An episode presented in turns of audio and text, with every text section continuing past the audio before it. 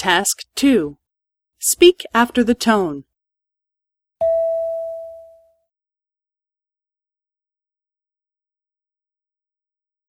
そうですね。アニーさんは毎晩3時間ぐらい勉強していると言っていました。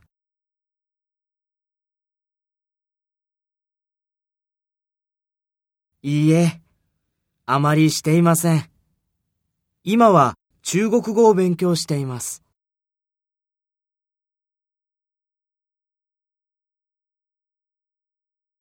来年、中国で仕事をするんです。いいえ。毎晩お酒を飲みますから、夜勉強できません。週末勉強しています。